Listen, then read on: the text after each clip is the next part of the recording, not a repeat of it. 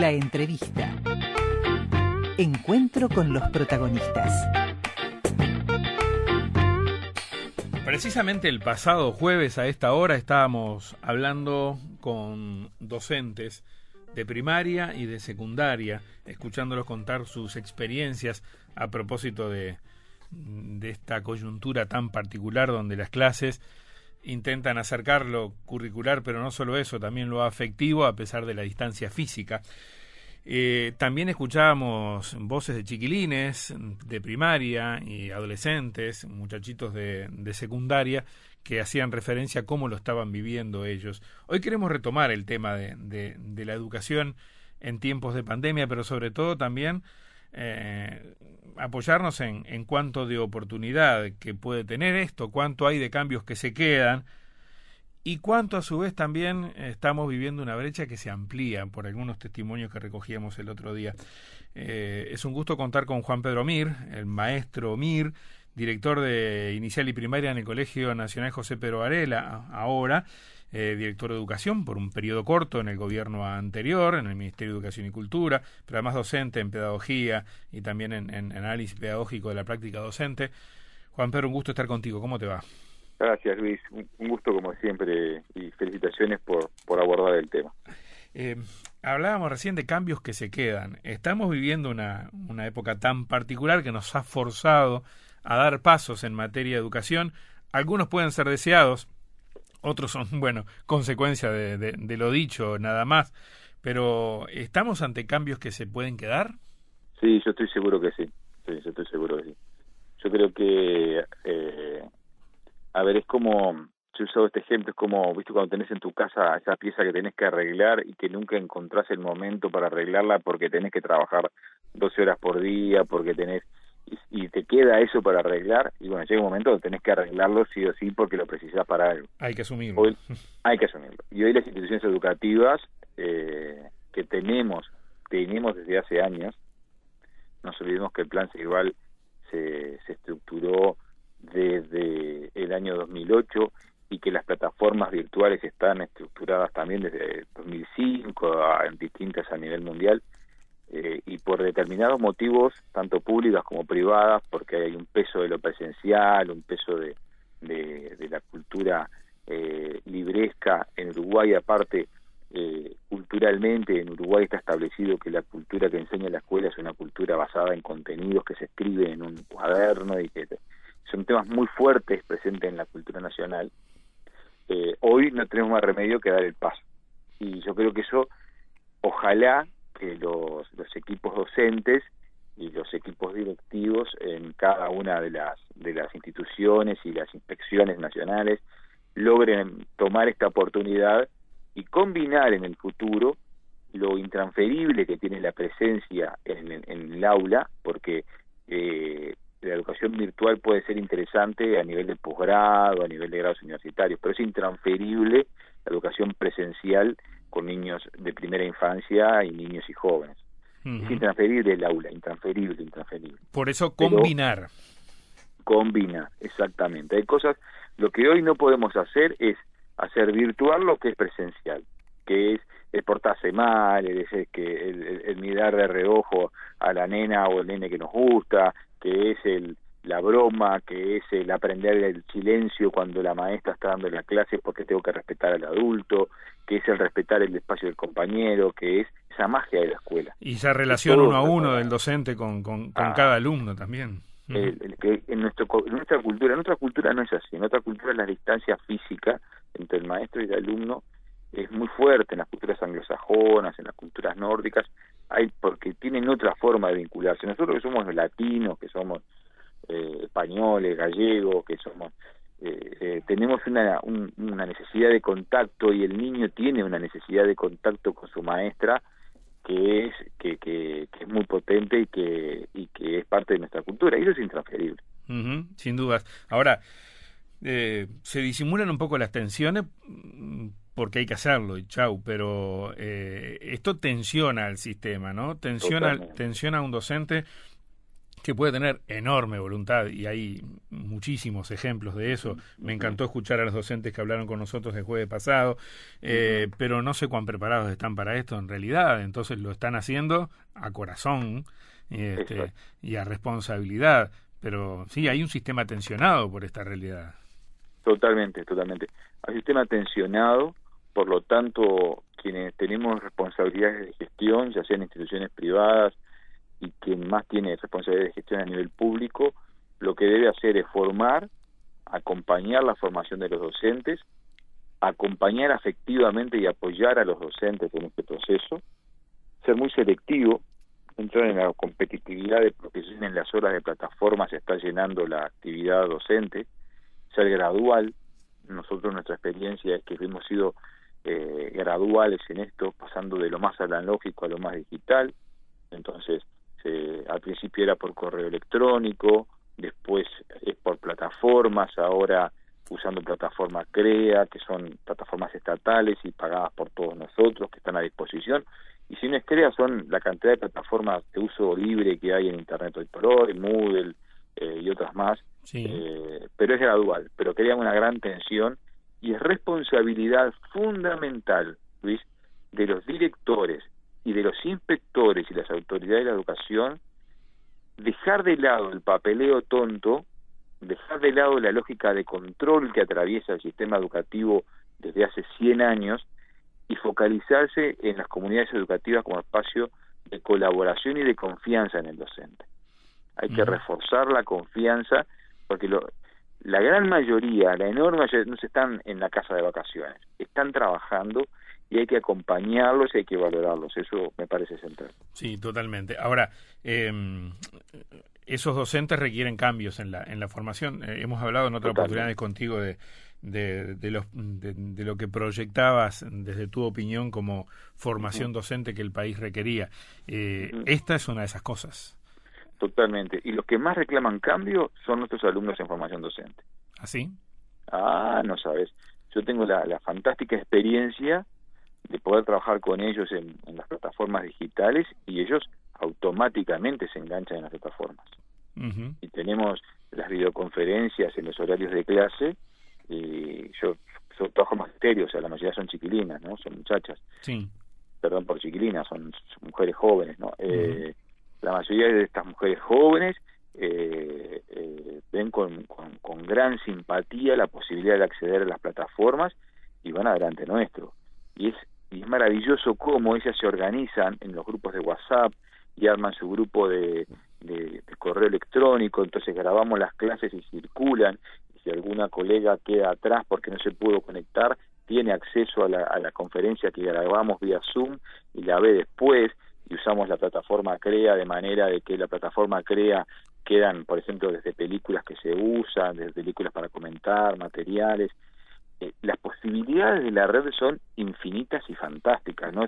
Yo sacar el cuando era estudiante hace veintipico de años, sacar el repartido en fotocopiadora. sí, claro. Eh, eh, entonces, es, fantástico. Ahora, Juan Pedro, sí, em, a ver, para, para aquellos papás o mamás que nos están escuchando, que pueden ser algo escépticos, a decir, bueno, pero eh, ¿Cómo combinamos? Si vamos a defender, eh, como el entrevistado está diciendo, todo aquello que tiene que ver con, con el cara a cara, con el, brazo con brazo sentados en el mismo banco los chiquilines, la relación con el docente, eh, ¿cuál es la otra parte que le puede agregar la, la tecnología? Em, yo creo que hoy em, hay que combinar dos elementos. Por un lado, la si vos me decís, eh, estoy convencido que Uruguay tiene que cambiar el calendario escolar. Uruguay tiene que ir a un modelo de calendario escolar tipo francés, ¿no? Y los países nórdicos. ¿Empezar a mitad de año? Tenemos vacaciones muy largas, tenemos vacaciones que comienzan en la mitad de diciembre y terminan a principios de marzo. Entonces, en los sectores más desfavorecidos eso implica tener que empezar siempre con menos Entonces, eh, no lo digo yo, lo dicen las investigaciones de David Perkins, lo dicen, todos los investigadores dicen que la lógica de las calendarios escolares tienen que ser lógicas, sí, de alguna interrupción más importante, de 20, 30 días, pero después se tienen que armar bloques que pueden ser de tres meses y, y, y una semana o 15 días de descanso, tres meses, una semana y 15 días de descanso. Así está armado el calendario en, en los países nórdicos, está armado el calendario en Francia y los resultados son de mucho menos estrés para los maestros y mucho menos estrés para los niños. Después el, hay que receso, el receso de verano debería ser menor. Es criminal el receso de verano en este contexto. Y es criminal para los sectores más pobres. Es criminal, es criminal, es criminal, es criminal. Porque ¿qué pasa? En una sociedad fragmentada como la nuestra, donde hay decenas de miles de orientales que, están excluidos de determinados marcos culturales y de determinadas prácticas laborales, los, los, los hijos de los viejos trabajadores de la fábrica hoy viven en lugares de exclusión social muy grande. No es lo mismo ser hijo de un trabajador obrero que se levanta a las 7 de la mañana en la vieja fábrica de la Aurora que de los, los que vivieron una fábrica en, una, en un contexto donde lo normal es el, el no vínculo sistemático con la actividad laboral. Entonces, eh, hay una cultura, son generaciones de cultura, de lo que los antropólogos llaman cultura de la pobreza, pero esto también atraviesa toda la sociedad. Entonces, porque las familias están más mm, menos estructuradas. Entonces, la escuela es un gran estructurador del tiempo y el espacio familiar. Entonces, es importante que las escuelas tengan un horario razonable, no puede ser que los niños estén 12 horas en una escuela, 10 horas en una escuela, las familias tienen que adaptarse a eso, y tiene que haber un calendario escolar donde en la escuela sucedan cosas que no pasen afuera. Porque si la escuela reproduce la afuera, ¿para qué sirve la escuela? Entonces, en esa escuela sí hay un tiempo común, hay un libro de texto donde el maestro eh, encamina los aprendizajes, eh, acompaña, donde se integran niños con distintas capas, con capacidades diferentes, donde se integran niños del barrio, ¿no? El barrio eh, donde se integran niños de distintas religiones, donde se integran niños que se da esa sociedad en miniatura que se da, eh, eso es muy republicano, muy laico, muy bareliano, que se da, eh, se integra la sociedad en miniatura que no se da si yo vivo solamente con, en el hogar íntimo. Eso es intransferible. Y hay conocimientos sistemáticos, que no son tontos, por ejemplo la ortografía, por ejemplo en la reparación ortográfica, la caligrafía, el uso de el uso de las operaciones mentales, eso en, la infancia, en la, primera infancia, los hábitos de comida, los hábitos de la expresión oral, de hablar con un vocabulario una adicción que le ese, en esos lugares es intransferible el jugar el jugar con otro en un espacio abierto eso es el lugar intransferible de la escuela. Y lo otro y lo combina con las herramientas virtuales. Entonces yo puedo usar la herramienta virtual tanto dentro de la escuela como un domingo de casa. Hoy el aula no solamente está eh, a las 2 de la tarde cuando está Carlitos en la escuela. Hoy el aula puede estar un domingo a las 4 de la tarde cuando Carlito puede hacer tarea o puede, en vez de jugar al Fortnite, puede hacer una tarea interesante y un juego que le dejó la maestra colgada y que tiene 13 eh, dos horas o 13 días para llevar adelante. Entonces los tiempos y espacios escolares son múltiples y un buen maestro, como un buen médico, como un buen profesional, como un buen periodista, va adquiriendo ese oficio de acompañar a su alumno uno a uno y darle lo que necesita. Y eso también cambia el, eh, perdón Juan Pedro, el, sistema de evaluación, ¿no? A, partir de la de la forma en que se, se conjuga la la clase. Exacto, nosotros tenemos que ir desterrando la idea que se puede calificar a un niño de buena sobresaliente. O sea, hoy, hoy apuntamos en la evaluación uno a uno, donde vemos la, la evaluación primero como una explicación del proceso de aprendizaje y las calificaciones tienen que ver con las competencias que va desarrollando el niño. Hoy ese modelo de calificación de llegar a determinado del, modelo del niño SOTE eh, es, no va de acuerdo a, cómo vemos el niño hoy. Cada niño es una singularidad, cada niño tiene potencialidades en un área y tiene en otras, y no que problematiza hasta la propia lógica de los abanderados, ¿no? Eh, el abanderado eh, eh, hoy todo eso está en discusión y creo que, que estamos bien encaminados, ojalá lo podamos sostener y mantener. No significa bajar la calidad educativa, significa adecuar la calidad educativa al mundo del siglo XXI. Ahora, eh, esta experiencia forzada nos está mostrando eh, problemas de, de brecha, eh, Juan Pedro. Lo, que, lo que nos hablaban los docentes el otro día, e incluso algunos chiquilines, y algunos padres también, luego que hicimos eh, algún otro, otro contacto en ese sentido. El, la cantidad de, de, de, niños o jovencitos que se, que se conectan es dispar, pero en algunos casos la mitad de la clase no aparece, eh, no se conectan, eh, no están. Eh, hay ahí cuestiones de desestímulo, de contexto familiar que no lo estimula, también puede haber cuestiones que son más puramente vinculadas con acceso a la tecnología, este, y todo eso entonces termina jugándole en contra a los más necesitados. Hoy ahí hay una brecha, y si pensamos en un sistema así para más adelante, de alguna manera hay que superar eso. Totalmente. Eh, el gran invento de la escuela de la escuela común que se llama es que sacó a los chiquilines de sus hogares, les puso una túnica, una moña y los puso a todos juntos un tiempo y un espacio bajo el mismo maestro. Entonces, el entrar a, el, entrar a la escuela significa entrarme y ser igual al otro.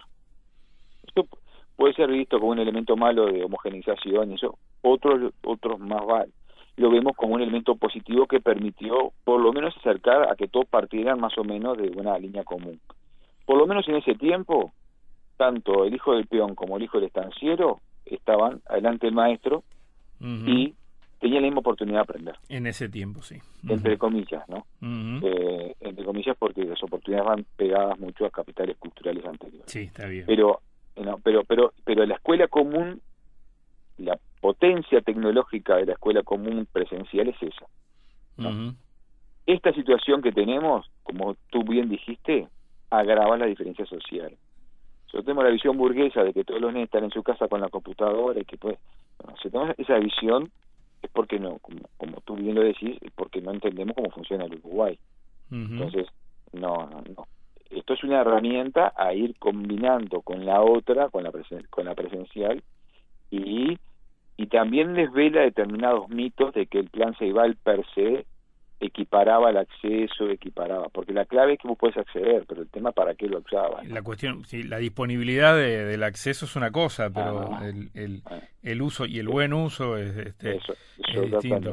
Claro, ahora eh, cuando retomemos las clases y físicamente, no mm. sabemos cuándo, pero los chiquilines puedan ir ahí a clase, eh, vamos a tener algunos que aprovecharon estos 30, 40, 60 días mejor que los otros, indudablemente. Y ahí hay un problema. Independientemente si se logra, y sé que estaban en eso, nos contaban el otro día, eh, establecer algún mecanismo de, acreditación y de evaluación para este periodo tan en el aire. Pero independientemente de eso, el saber adquirido, eh, hay problemas ahí. ¿Cómo hacer? Hay problemas.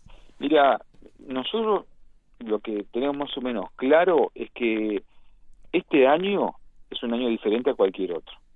Hasta ahora lo vividos en, en las últimas décadas en Uruguay. El antecedente de corte abrupto de clases que hay es en el 72, en la gran huelga del 72 y 73. ¿Es un año perdido?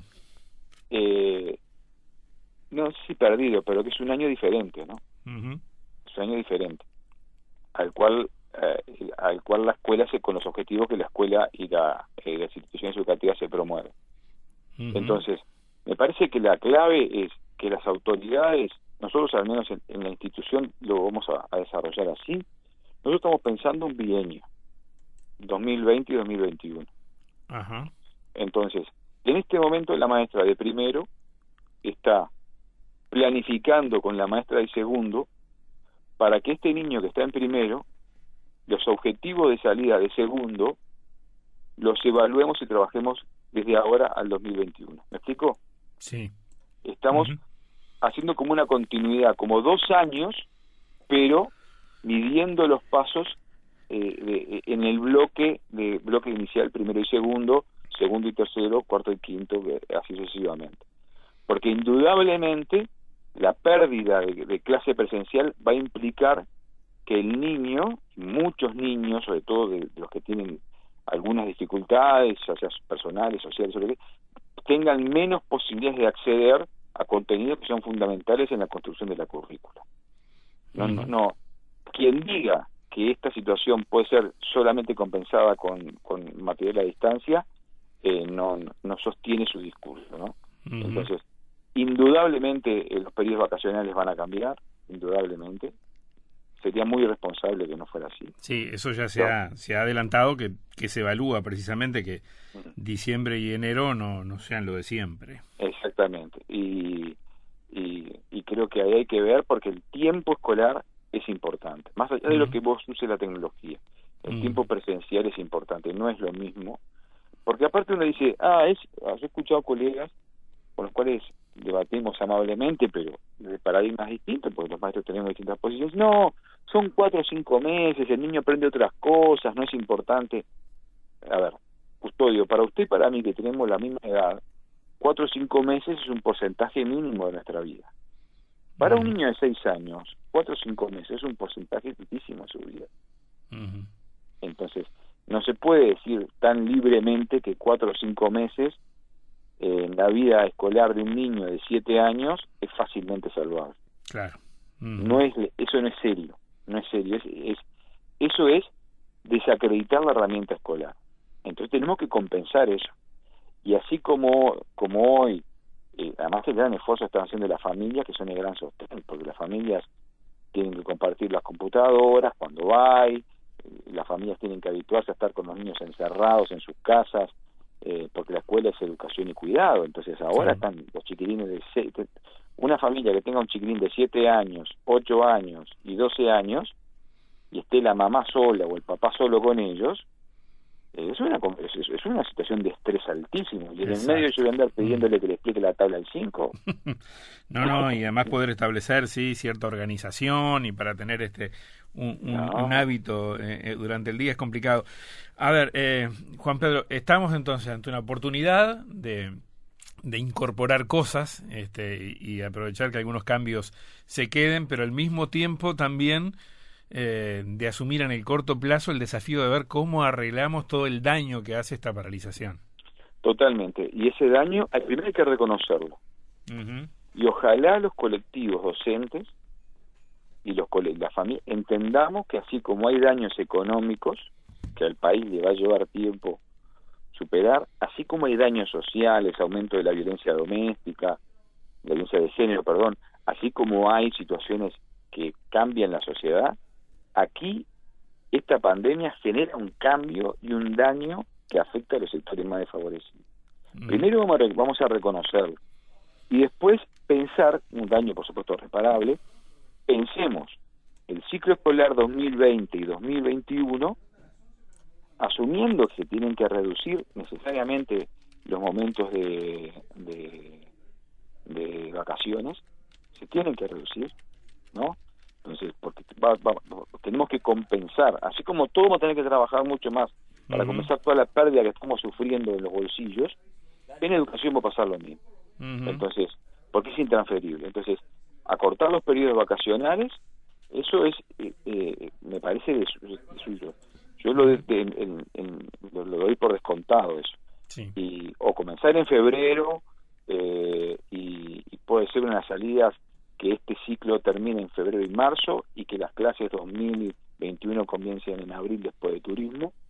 Yo creo que eso sería sería posible y sería sería posible porque tampoco le hace bien al sistema hacer un perdón a tutti de que todos pasen automáticamente No, claro. sin hacerlo. Ujú. Eso sería un mensaje terrible para la sociedad. Y tiene tremendo golpazo después del el año que viene. Lo- Exacto, las consecuencias se van a ver en el, en, en el año siguiente. Sí, Ah, ah, sin duda. Sí, esa es mi visión. Juan Pedro Mir, eh, siempre un gusto charlar contigo. Este, y bueno, veremos cómo se va acomodando esto y qué hacemos cada uno para que se acomode. ¿no?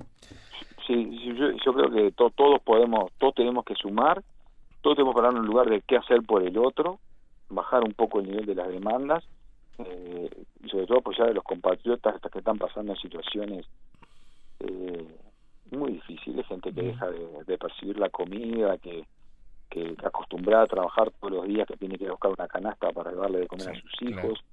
Eh, esos son los problemas reales, no, no estos. Eh, la seguimos en cualquier momento, Juan Pedro. Un abrazo. Luis, Dale. que pases bien. Chau. chau.